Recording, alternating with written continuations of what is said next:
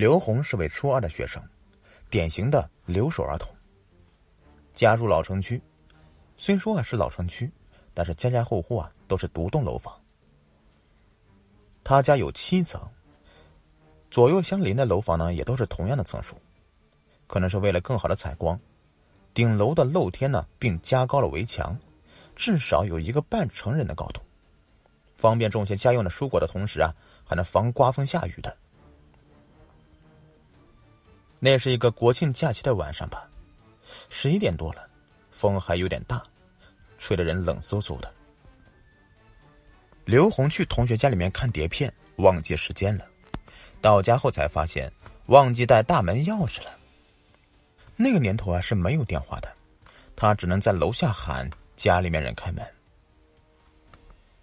包括自家在内的周围几栋楼房呢，窗户都是乌漆抹黑一片，估计都睡了。他也不敢喊太大声，怕吵醒邻居的叔叔阿姨们。毕竟自己啊，在人面前一直都是一个乖巧听话的孩子，突然来这么一天，竟然在外面玩到三更半夜的，他担心事后被街坊四邻们给批评了。他对着自家的窗户小声的喊着堂哥的名字。正准备高考的堂哥啊，经常温书到很晚才睡觉，而且他脾气好，只有喊他，刘红才不会担心被骂。奇怪的是，喊了好几分钟，都没有人回应。昏黄的路灯下，街道两旁的树被风吹得吱呀响，还有不远处那漆黑无边的街道尽头，仿佛能随时跳出什么东西来。一股股阴森诡异的氛围环绕着刘红，他莫名觉得害怕，更是焦急万分的大声喊着堂哥，连奶奶的名字也喊了。毕竟啊，奶奶住二楼，堂哥住六楼。突然，渺渺夜空中传来一阵沙哑的声音：“怎么这么晚呢？”刘红一阵惊喜，以为是奶奶。抬头一看，自家楼层的窗户都没开呢。再往上看，声音呢应该是从旁边黄叔家的楼顶传下来的，因为那里伸出来一个人头，太高了看不清面目，只能确定是一个人把头伸出来往下面看，因为对方的长发披散在洁白的墙壁上，异常的醒目。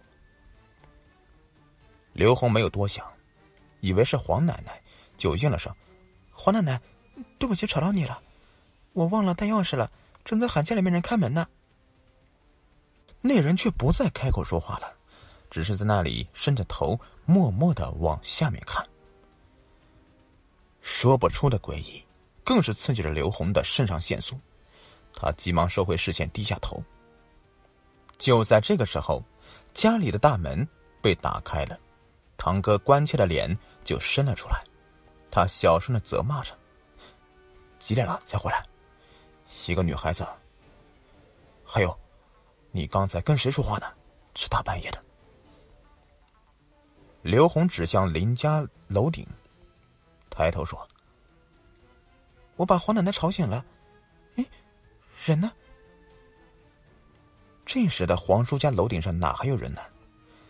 刘红当时也没有多想。回到房间之后，他倒头就睡，一觉睡到第二天的九点多。饭厅里只有奶奶在收拾碗筷，他乖乖的坐下来吃早饭，就怕昨天晚上晚归的事情被奶奶知道挨骂。奶奶在一边唠嗑着：“这人呐，年纪大了，随时叫一声就去了。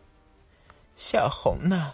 这几天呢，你就别出门了，在家好好看书啊。旁边的黄奶奶昨天死在床上了，皇叔他们半夜一点多才发现的，今天呢都准备后事喽。哎呀，没病没痛的，怎么就死了呢？刘红一阵心惊，不可能的，昨天晚上十一点多。我还看到他站在楼顶呢，堂哥也知道的。呸呸，小孩子净瞎说话！奶奶大声怒斥：“你哥发烧在房间里面休息呢，你少去烦他吧。”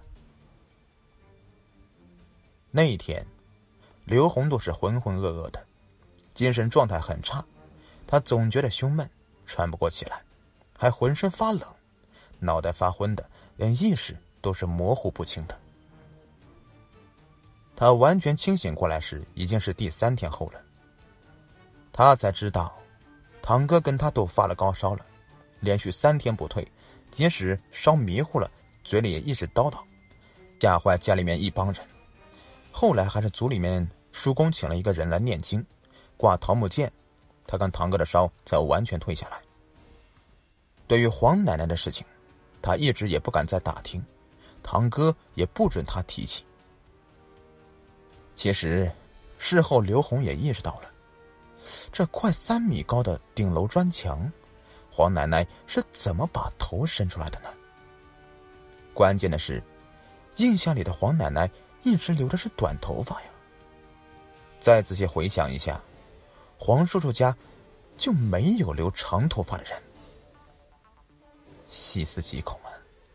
从那以后，刘红就再也没有晚归过了。